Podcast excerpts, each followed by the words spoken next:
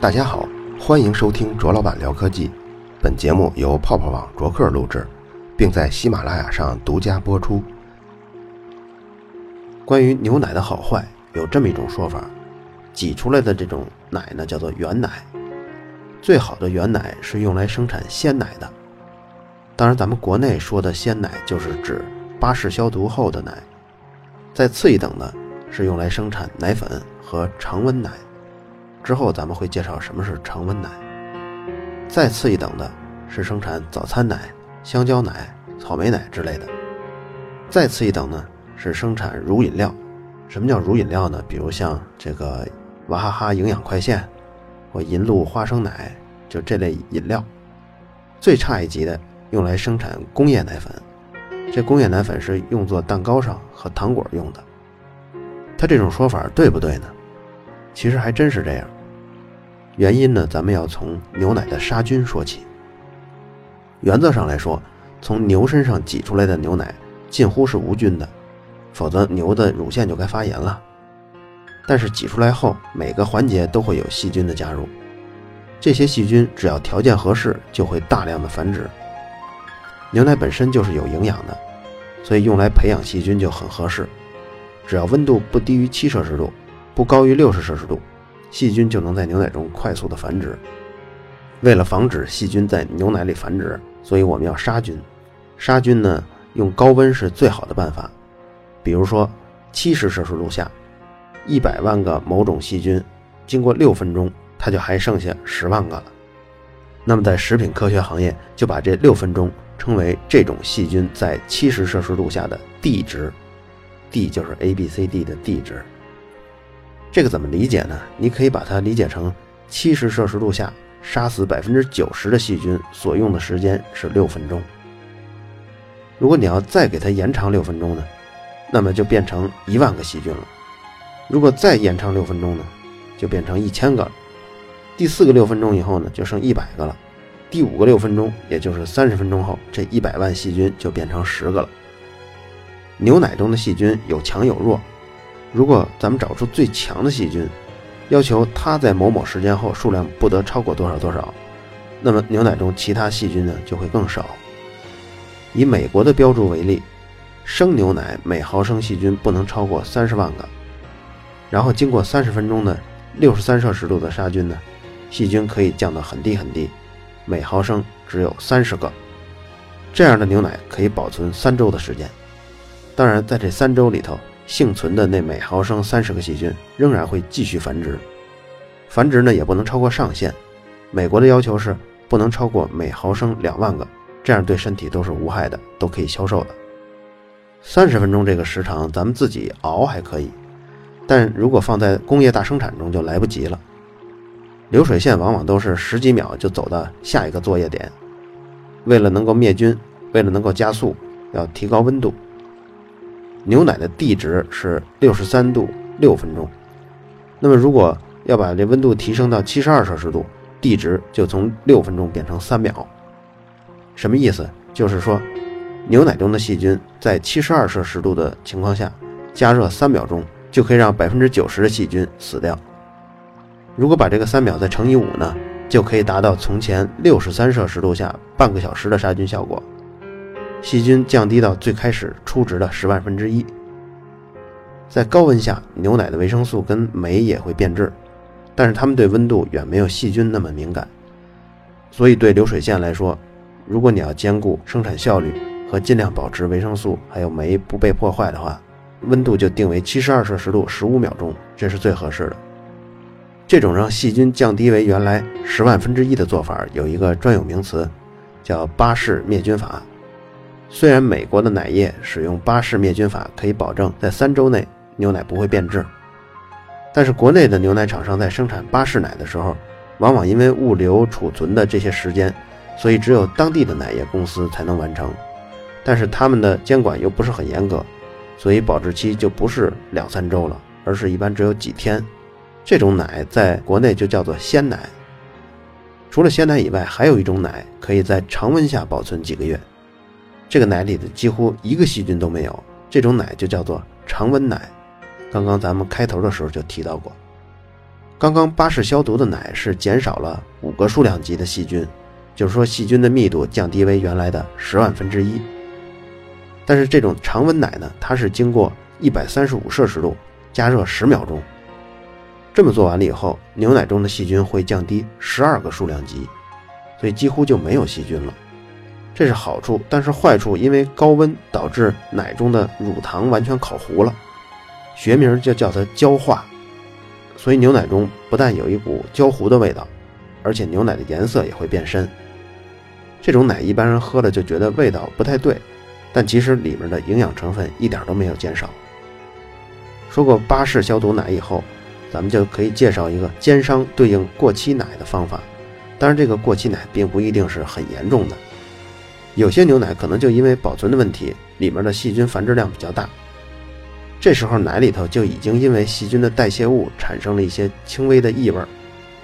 如果这会儿你再用巴氏消毒，再给它杀灭一次细菌，细菌当然是可以清除的，但是那种怪味儿是没法清除的。这种怪味儿是细菌代谢后产生的多种物质，很难很难清除掉。这些奶为了能卖出去呢，所以就干脆用刚才说过的这高温快速消毒法，就是用一百三十五摄氏度十秒钟。经过这样的消毒以后，奶里头就有焦糊的味儿，这个味儿可以掩盖住很多很多曾经的一些轻微的异味。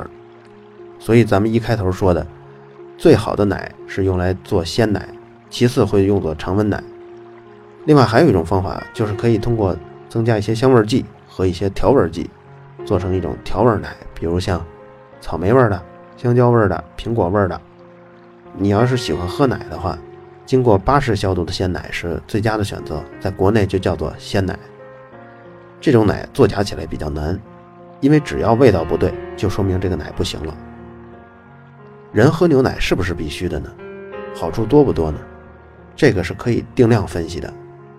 人需要的矿物质很多，其中钙是量最大的，比如像肌肉收缩、血管的扩张跟收缩、神经信号的传导，钙在其中都起了重要的作用。这种东西在身体里是一边补充一边流失的，汗和尿液里都能排出钙，而且钙又是组成骨骼的重要的部分，所以儿童在长身体的时候，对钙的需求量是非常大的。欧美国家的医学界对青少年对钙的摄入每天是要一点三克，成年人是建议一克，老年人因为骨质疏松嘛，为了防止这种情况出现，老年人建议一点二克。这个值呢，中国人并没有做严格的统计。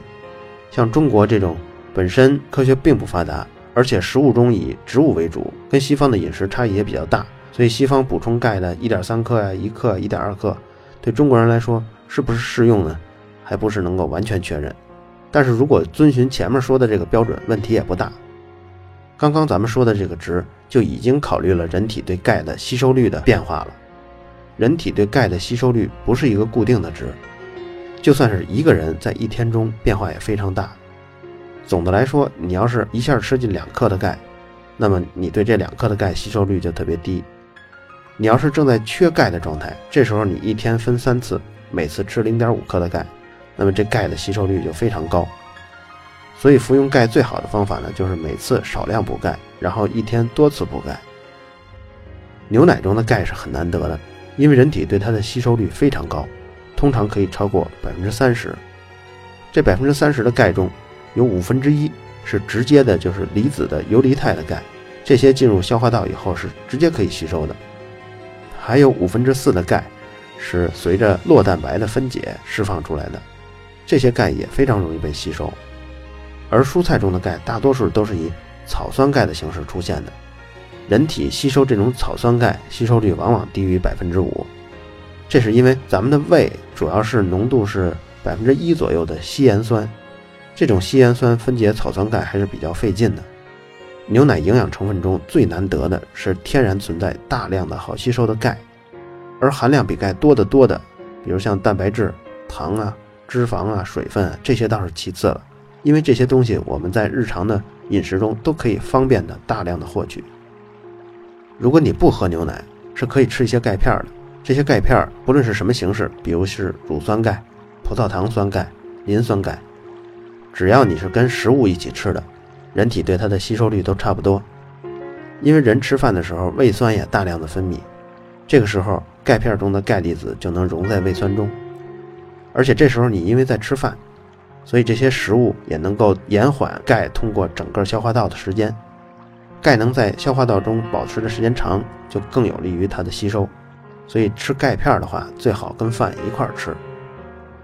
维生素 D 对钙的吸收影响很大，这是大家之前都听说过的。从量上来看，我们需要多少维生素 D 呢？因为维生素 D 可以在紫外光照射皮肤的情况下生成，我们人体自己就可以合成。那么在太阳光充足的情况下，比如说晴天，早上十点到下午四点之间，你如果一个星期能够保持晒四十分钟的这个太阳。那么紫外线跟你皮肤合成的这个维生素 D 就足够你一周用的了，这个条件还是很宽松的。只有那些生活在极地附近的、经常经历极昼跟极夜的人可能会有问题，他们可能需要服用一些维生素 D。有的人从小到大都非常喜欢牛奶，虽然很多文章都在介绍说牛奶的营养成分有多丰富，但实际如果按重量算，比如一百克的牛奶大概是这样的比例，有八十九克的水，三克的蛋白质，三克的脂肪和五克的糖，其他的成分都排不上名次了。排在第四位的，比如说钙就可以排在第四位，它只有零点一二克。所以那些爱喝牛奶的，甚至有些人渴了都喝奶来解决，而不喝水，这种方式到底行不行呢？咱们算一算就知道了。成年人按一天饮水就是两千克来说，假如这两千克中有一半被牛奶所代替了，就是说一千克。那么刚刚说的数字里，它就是喝进了三十克的蛋白质、三十克的脂肪跟五十克的糖。营养学家建议的人每天摄入的优质蛋白是七十克，糖不超过四十克，脂肪不超过二十克。每天如果你要喝一千克的牛奶。起码糖和脂肪就已经略微超过建议值了。这时候作为一般人来说，很可能就已经影响到他胃口了，就是他吃不下饭，因为他身体感觉不到饿。但如果你要是胃口大开，比如说你每天仍然喝一千克的牛奶，而且你还正常吃三餐的话，那危害就挺明显的，就是你吃的太多了，不论是蛋白质、脂肪还是糖，你都摄入的太多了。不过要注意的是，有些牛奶为了迎合大众的口味，它添加了更多的糖，那种情况就更严重了。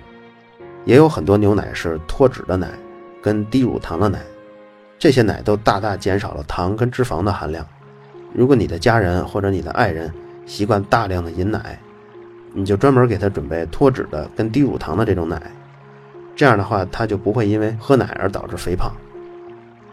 对于牛奶中的钙大量摄入不用太担心，比如一千克的奶中会有一点二克的钙，而美国制定的每日最高摄入量对于钙来说是二点五克。因为你已经有相当大量的奶保证足够的钙了，所以身体继续再吸收钙的效率也大大降低，所以呢问题也不大，只要自己习惯了就好。但是我总感觉每天一千克的奶，一年下来花销也真是不小。尤其是那些又脱脂又去乳糖的奶，都还不太便宜。爱喝牛奶的人，有些人对口味还有偏好。很多人都说，现在的牛奶工业加工生产以后，都已经没有了牛奶的香味儿，是这样吗？牛奶是从奶牛身上挤出来的，说的跟绕口令似的。口味如何呢？和奶牛吃什么关系最大？现代工业生产的牛奶，为了保证牛奶。它的成分可控，而且口味要一致性要高，所以它的饲料是规定好的。否则你今天买了这个牛奶，你明天再买，口味变了，这你肯定没法接受。这个道理跟母乳有点像，母亲的饮食对母乳的成分影响也非常大。当然，婴儿他是不会要求母乳每天的口味都要统一的，他也没有这种智商。影响牛奶气味的主要是一种叫做贴的成分。这贴就是一草字头底下加一个贴子的贴。除了贴以外，还有一些醛类，还有一些酮类，它们也可以挥发出一些形成牛奶味道的一种气味。比如以草地来说，大部分的草地没有太浓烈的气味，但是割草机经过的草地，它的味道就特别浓烈。这是因为草叶子中有一种脂肪氧化酶，这个脂肪氧化酶跟空气接触后就开始分解叶子中的脂类的物质，比如像胡萝卜素类的这些，分解了之后就会产生大量的铁、醛、铜、酯，就这些可以挥发到空气中的物质。你要是从正修剪过的草坪走过，你就能闻到这种浓烈的青草的芬芳，其实那就是草被蹂躏之后散发的气味。牛吃草，尤其是吃鲜草的时候，这些味道都会经过牛的消化道，然后进入血液中，最后进入奶中。为了让奶的味道统一，怎么能统一呢？那就是越没有味道就越统一。所以奶牛的饲养中。他们也尽力的避免一些可以带来强烈味道的饲料，尤其是冬天，奶牛吃的枯草啊、秸秆啊，那里就更没有贴这种东西了。所以牛奶的味道在工业化生产中确实是越来越淡。不过这种淡淡的趋势啊，并没有减少牛奶中的营养成分。以上呢，咱们是说给爱喝牛奶的人，甚至是把牛奶当成水喝的人。当然，还有一些人是不爱喝奶的，比如说我就不爱喝奶。其实它问题也不大，正常人每天喝几百毫升牛奶，那里的主要成分完全可以通过日常饮食来代替。而且中国人还有一个吃早点的习惯，南北方人都有，就是喝豆浆。豆浆中的蛋白质一点也不比牛奶中的低，但是豆浆里的钙是远远不如牛奶里多。就算是豆浆里含有很好的蛋白质。但你可以看看当初磨豆浆时候用了几颗豆子，那里就是全部的营养成分。如果你既不喜欢喝豆浆，也不喜欢喝牛奶，其实那损失的蛋白质也就是那几颗黄豆所包含的量，吃半个鸡蛋就完全补回来了，说不定还超了呢。有些人喝牛奶以后就拉肚子，这是因为他们有乳糖不耐受的情况。乳糖是人体肠道不能直接吸收的，它是一种二糖。乳糖需要乳糖水解酶的参与，才能从二糖变为单糖，变为单糖之后就可以被小肠直接吸收了。婴儿时期的时候，我们每个人的乳糖水解酶都是正常的，所以母乳啊、奶粉呀，这都可以顺利的吸收。但是逐渐长大了以后，有些人就这种乳糖水解酶的量和活性就会在身上慢慢的减少。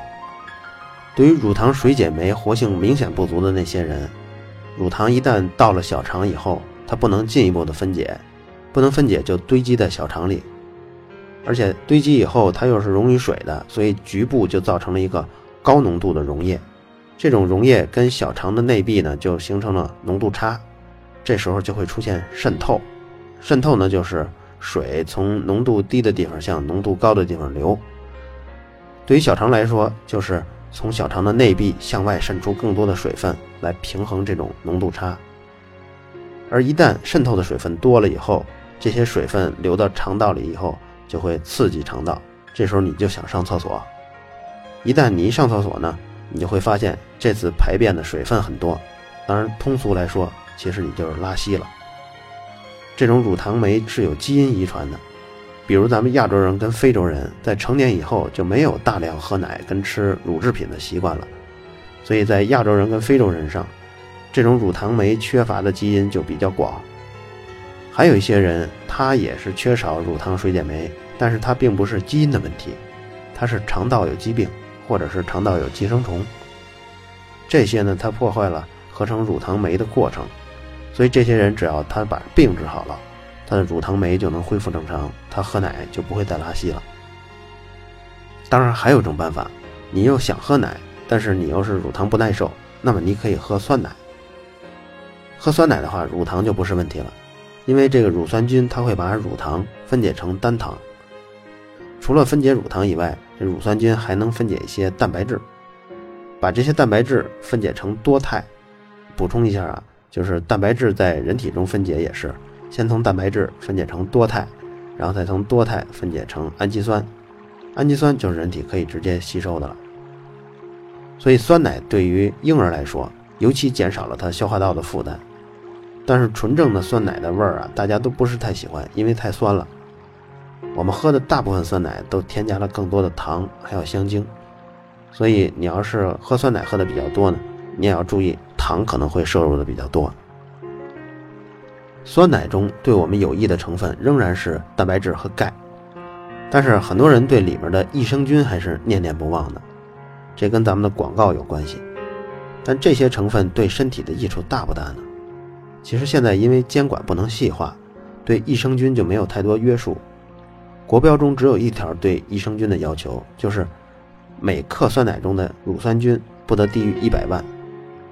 因为这个检测做起来特别不方便，尤其是采样啊、保存啊，和当初酸奶杯子里的状态就已经天差地别了。买的酸奶里到底有多少益生菌，这只能靠厂家的人品来保障。益生菌能够促进消化乃至增强免疫力，这种说法都跟化妆品说今年十八，明年十七差不多的效果。这些益生菌能够通过胃酸还没有死，然后最终成功进入肠道，这种就已经是少之又少了。但即便是在肠道里，它还要面临比它数量多上万倍乃至几百万倍的其他的肠道细菌的竞争，所以这些益生菌的作用呢，简直就可以忽略了。不同的益生菌真的要在肠道中发挥它作用，也是根据它是什么种类的细菌有天差地别的差异。有些细菌可能每天吃进一亿个就有效果了，有些可能每天要吃一万亿个，那么这就是四五个的数量级差异。酸奶的变质是从乳酸菌的数量上体现的。最开始做好的酸奶中，乳酸菌的占比是绝对绝对多数的，其他的细菌，比如像酵母菌啊、霉菌啊。大肠杆菌啊，这类都是零零星星的。比如说，乳酸菌是九万九千八百个，那么其他细菌加一起一共是两百个。在冷藏的温度下呢，这种状况可以维持个几天的时间。冷藏就是大概是二到五摄氏度吧。过了几天以后，乳酸菌还会继续增加。这个时候你会发现，这酸奶中啊，上层出现了一层淡淡的黄色的液体。这种黄色的液体呢，实际上是蛋白质。这个时候的酸奶味道略微有点变化，但是你要是吃还是肯定没问题。那么现在这杯酸奶你要继续放，其他的细菌数量就会开始有数量级上的变化，比如说增加到原来的几百倍、几千倍。这个时候酸奶就不能吃了。整个过程在夏天室温下可能只需要七八个小时就可以完成，这个酸奶就不能吃了。但如果你要放在冷藏室呢，它大概就能维持两周左右的时间。所以要保证酸奶不变质呢，温度是关键。最后一个要说的关于奶的问题是，前几天在家里朋友圈看到的这篇文章，叫《牛奶将人类送入癌症的坟墓》。有经验的听众可能一听文章标题就知道这是篇谣言，因为和医学呀、健康相关的正确的内容，大都是没有什么惊世骇俗的观点。你要是真想了解具体的知识，那么这些知识全部都在细节的细节的细枝末节。所以你突然如果冒出一个常见的食品，比如说鸡蛋致癌、牛奶致命这样的观点，然后再配以这种特别吸引人眼球的，然后再配以这种特别吸引眼球的题目，反而这种文章让自己是谣言的这种本质就暴露无遗。这个牛奶致癌的这篇文章，主要就是引用了美国康奈尔大学坎贝尔教授的一本书，叫《中国健康调查报告》。这份报告由于是为了迎合素食主义和提倡动物权益善待组织的观点，就被素食主义跟动物善待组织这两个团体广泛的在全球范围内进行反对乳制品的宣传。坎贝尔教授的实验错误特别多，比如说。他实验用来证明牛奶中酪蛋白有致癌作用的这个大鼠，实际上在之前已经通过大剂量的黄曲霉素诱导，诱导出癌细胞了。所以并不能说明之后这些鼠得的癌变是由于牛奶中的酪蛋白引起的。而且他在实验中给老鼠喂食的这个蛋白的唯一来源就是酪蛋白，这和人类日常饮食差异特别大。因为人类就算是习惯喝奶，爱喝奶。每天从奶中获得的蛋白质，也就不超过一天的十分之一吧。这份报告中还举例了很多实验数据和大量的参考文献，但是这个作者呢有意筛选出支持他观点的这些研究，对于占比更多的绝大数的反面的数据就只字未提。当然，如果你要是针对一种文化思想的观点，你当然要这样做，找支持自己观点的这些观点来放出来。但是会不会致癌，这是一个科学问题。你如果只反复引用非主流科学家的这种研究数据，那就会误导大众了。但现在主流科学界对于牛奶的观点呢是什么呢？当然，咱们先说主流科学界是谁。嗯，世界癌症研究基金会、美国癌症研究所、美国食品药品管理局，他们对牛奶和乳制品与癌症的关系结论是这样说的：说目前没有任何足够说服力的证据表明牛奶有增加或者降低癌症的风险。你看人家说的挺严谨的，就是它既不可能增加，也不可能降低。但是牛奶可能有降低结肠癌风险的作用，这个可能就是有一些研究统计结果是这样的。而且在整个研究中的实验方法都没有任何问题，只不过别人复现你这个实验结果的次数还不够多，还不能作为一个确定性的结论。但是从以往的实验数据来看，降低结肠癌风险的这种可能性应该是比较高，所以他才会在结论性通告中说这句话：高钙饮食，不论钙是来源于牛奶还是其他食物，如果长期每天摄入1.5克的钙质，就有可能增加前列腺癌的风险。所以最终总结一下，牛奶中最难得的是其中超级容易吸收的钙，其他成分呢倒是其次了。酸奶是牛奶的一种很好的替代品，而且特别容易消化，避免了乳糖不耐受的麻烦。豆浆也是不错的早餐饮品，不过跟牛奶比起来少了钙。最好的牛奶就是鲜牛奶，因为这种奶要作假起来困难比较大。好了，以上就是本期卓老板聊科技。在同名的微博和微信公众号历史消息中，还有其他更精彩的内容，期待您的关注。